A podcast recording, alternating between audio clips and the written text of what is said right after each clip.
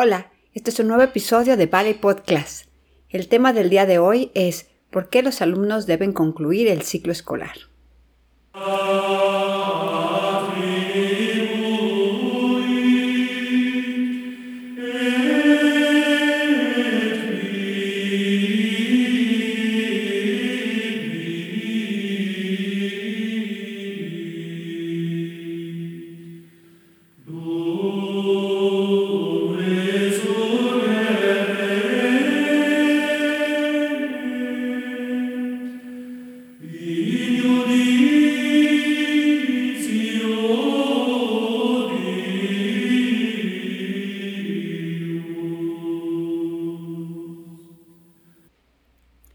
La música que nos acompañará son los cantos gregorianos.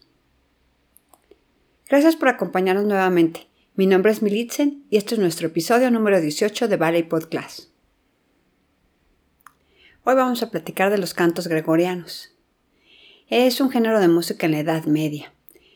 Eh, es importante tomar en cuenta que al hablar de la música de la Edad Media tratamos de un amplio periodo, ya que le llamamos Edad Media a la historia desde la caída del Imperio Romano en el año 476 hasta los comienzos del Renacimiento en el siglo XV. Es una gran etapa de música y por eso tenemos que conocerla de forma más profunda para poder entender sus características.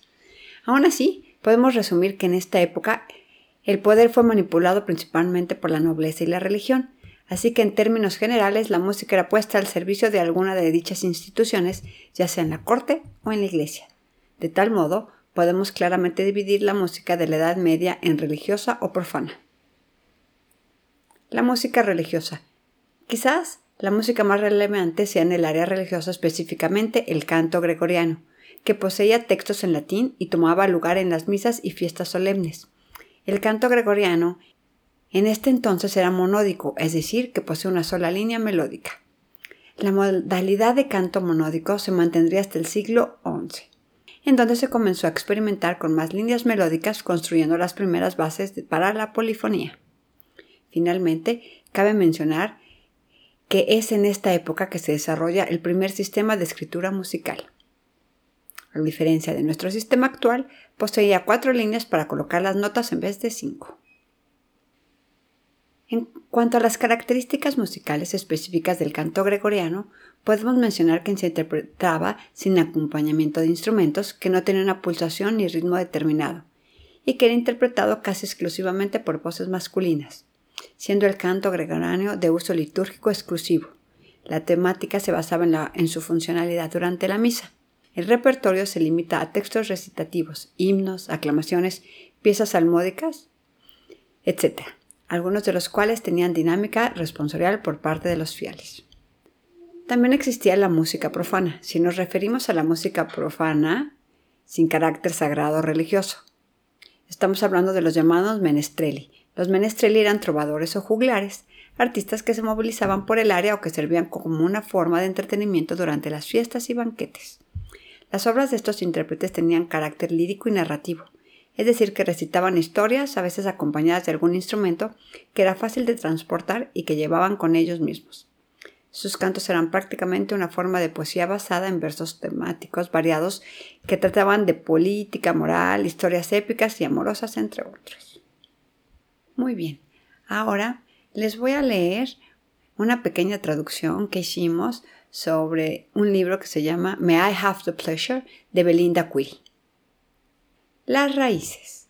La danza occidental es algo distinta al oriental, diferentes también de las danzas primitivas, así como se encuentran en países subdesarrollados hoy en día, es posible que una vez que nos arropemos con pieles, plumas y faldas de pasto y nos divertimos con esto, sacudiendo los rostros y ondulando nuestros brazos al sonido frenético de los tambores, pero en el tiempo histórico una imagen muy distinta emerge.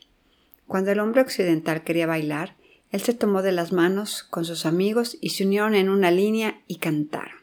No a percusiones, pero la frase melódica es la base rítmica de nuestra danza. Lo más cerca que podemos ir a un ritmo percusivo es el transferir nuestro peso de, pie a pie, un pulso que, que da un pulso en la música. lo que parece como una regla evitar lo innecesario de la energía expuesta muscularmente, golpeando, batiendo nuestros pies en el suelo. Una economía similar de esfuerzos se puede ver en nuestros movimientos de brazo y cuerpo. Nunca en el occidente hicimos un acto simbólico de manos con señas muy particulares como las danzas del este, en particular las hindús. El cuerpo, aunque nunca rígido, permanece controlado y derecho, sin ningún movimiento controversial, y la cabeza y hombros, mientras giraban libremente y con flexibilidad, siempre están niveladas y nunca se hunden o se inclinan de lado. Estas calidades van dependiendo de nuestro punto de vista. Pueden ser limitaciones o virtudes. Hay un resultado casi vertero de que los brazos unidos y las sensaciones de comunidad en las formaciones en las cadenas antiguas son la raíz de toda nuestra danza seria hasta el siglo XVIII. Una vez que los brazos dejaron de encadenarse, los brazos se utilizaban para dar equilibrio y nuestro axis nace de la posición derecha mientras nos inclinamos un poco cuando bailamos en curva. Los dos ritmos de danza occidental dan base a los ritmos en nuestros cuerpos, nuestro corazón, nuestra respiración. Nuestros pies vienen y dan una métrica en el piso para hacer los ritmos y pulsos y la parte superior responde a la frase melódica con una fluidez de la respiración. Esta combinación resulta una danza que tiene económica, mecánica y facilidad fisiológica. Las carolas. Esta danza en cadena es bastante antigua, posiblemente tan antigua como el pico de la civilización en Creta en los años 1400 y 1200 a.C. Esto quiere decir que se ha bailado por más de 3.000 años. Es tan antigua como Homero, pues él lo puso en uno de sus elementos en el tendón de Aquiles en el libro 18 de la Iliada. Él describe que hay dos formas circulares y lineales. La danza circular, la danza del anillo, es probablemente la danza de forma occidental más antigua. Usualmente tiene un foco central, ya sea un objeto sagrado como un árbol, una piedra, a donde toda la danza se va dirigiendo y los bailarines moviéndose hacia eso o alejándose pero esta forma no tiene mayores desenvolvimientos en nuestra historia, ni es la que Homerio describe. La mencionamos solo para saber que existió. The English Country John Salinger Round es un ejemplo perfecto de esto. Yo les recomiendo mucho este libro, May I Have the Pleasure de Belinda Query. Ella describe cómo va desenvolviéndose la danza y después pasa a lo que son la farándula y explica sobre los Branles y te va enseñando que lo vas moviendo y después llega Luis XIV y va llegando hasta la comedia musical. Es un libro muy entretenido y muy visual.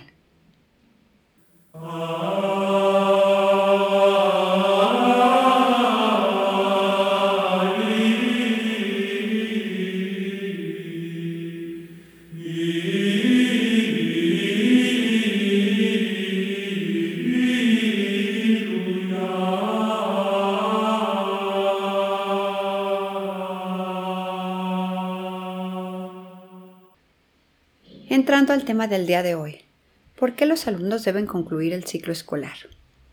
La clase de danza es una actividad extracurricular que por lo regular lo llevan los alumnos en conjunto con las actividades escolares. De este modo, la contribución de esta lleva a un desarrollo integral en los alumnos. Como mencioné en mi primer podcast, los beneficios de asistir a la danza son muchos entre ellos el desarrollo de habilidades motoras, sociales, autoestima, disciplina, muchas más. Pero muchas veces nos topamos con la situación de que los alumnos dejan inconclusos los cursos escolares, muchas veces ya faltando un mes o algunas semanas, ya sea porque se quieren ahorrar este último mes económicamente hablando, o porque ya pasó el festival o el examen. No sé si algunas veces sentimos que nuestros hijos ya están cansados y pueden tomarse un, mes o unas semanas antes el descanso. Pero si nosotros les enseñamos a nuestros hijos y alumnos que la danza es una actividad donde se debe seguir una trayectoria con metas y ciclos a cumplir, no solamente les estamos enseñando a que ese año logren determinados ejercicios o habilidades técnicas, estamos enseñando a nuestros hijos que en la vida hay que terminar ciclos, objetivos y, muy importante, la responsabilidad. El momento en que decidimos inscribirnos y adquirir un compromiso con el maestro y con sus padres y con ellos mismos. Le estamos diciendo a nuestro ser que podemos mirar el horizonte y luchar por cumplir esa meta. Al momento que decide no terminar el ciclo, aunque sea unas semanas, se le está inconscientemente enseñando al alumno que las metas pueden no cumplirse y que los ciclos no deben terminarse. Cada ciclo tiene un inicio y un final, y nuestra mente lo sabe. Y al terminar un ciclo, sabemos que estamos en paz y podemos empezar un ciclo nuevo.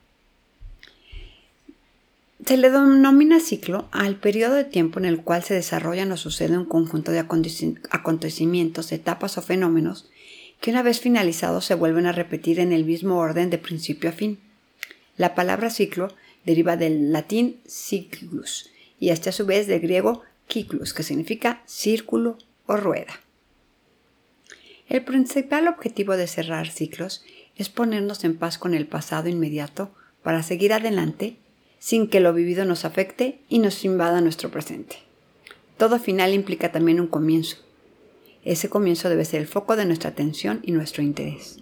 La danza, siendo una actividad integral y que desarrolla muchas habilidades, está ayudando al cerebro a adquirir esa madurez.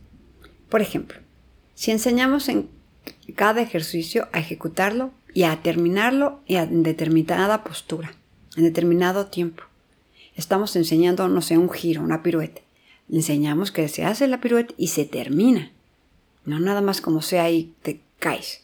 Una posición específica en un tiempo específico. Nosotros los preparamos para un examen para que lo logren. Les preparamos para un festival y que se logre la meta, ya sea individual o en equipo. Estamos dándoles una base sólida a los alumnos para su futuro, sea este o no en la danza. Nosotros planeamos el año escolar con actividades y metas y aunque algunas veces quedan unas semanas después de algún festival o examen, tenemos planeado ese tiempo, incluso para hacer algo lúdico, para cerrar el ciclo, para enseñarles algunas habilidades o ejercicios para el siguiente ciclo escolar.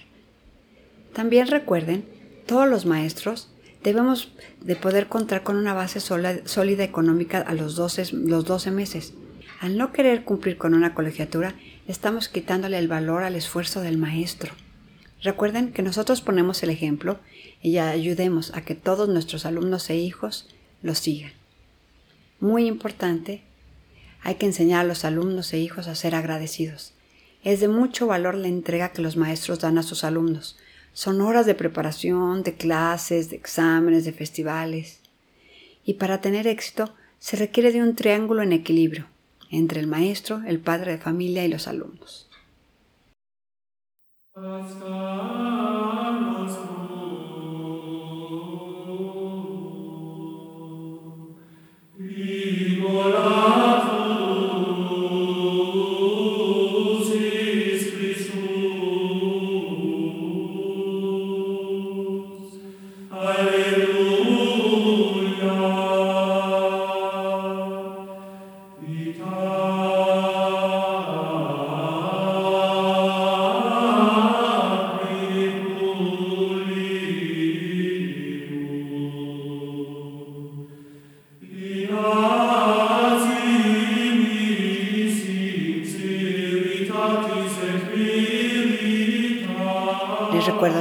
Del día de hoy fueron los cantos gregorianos.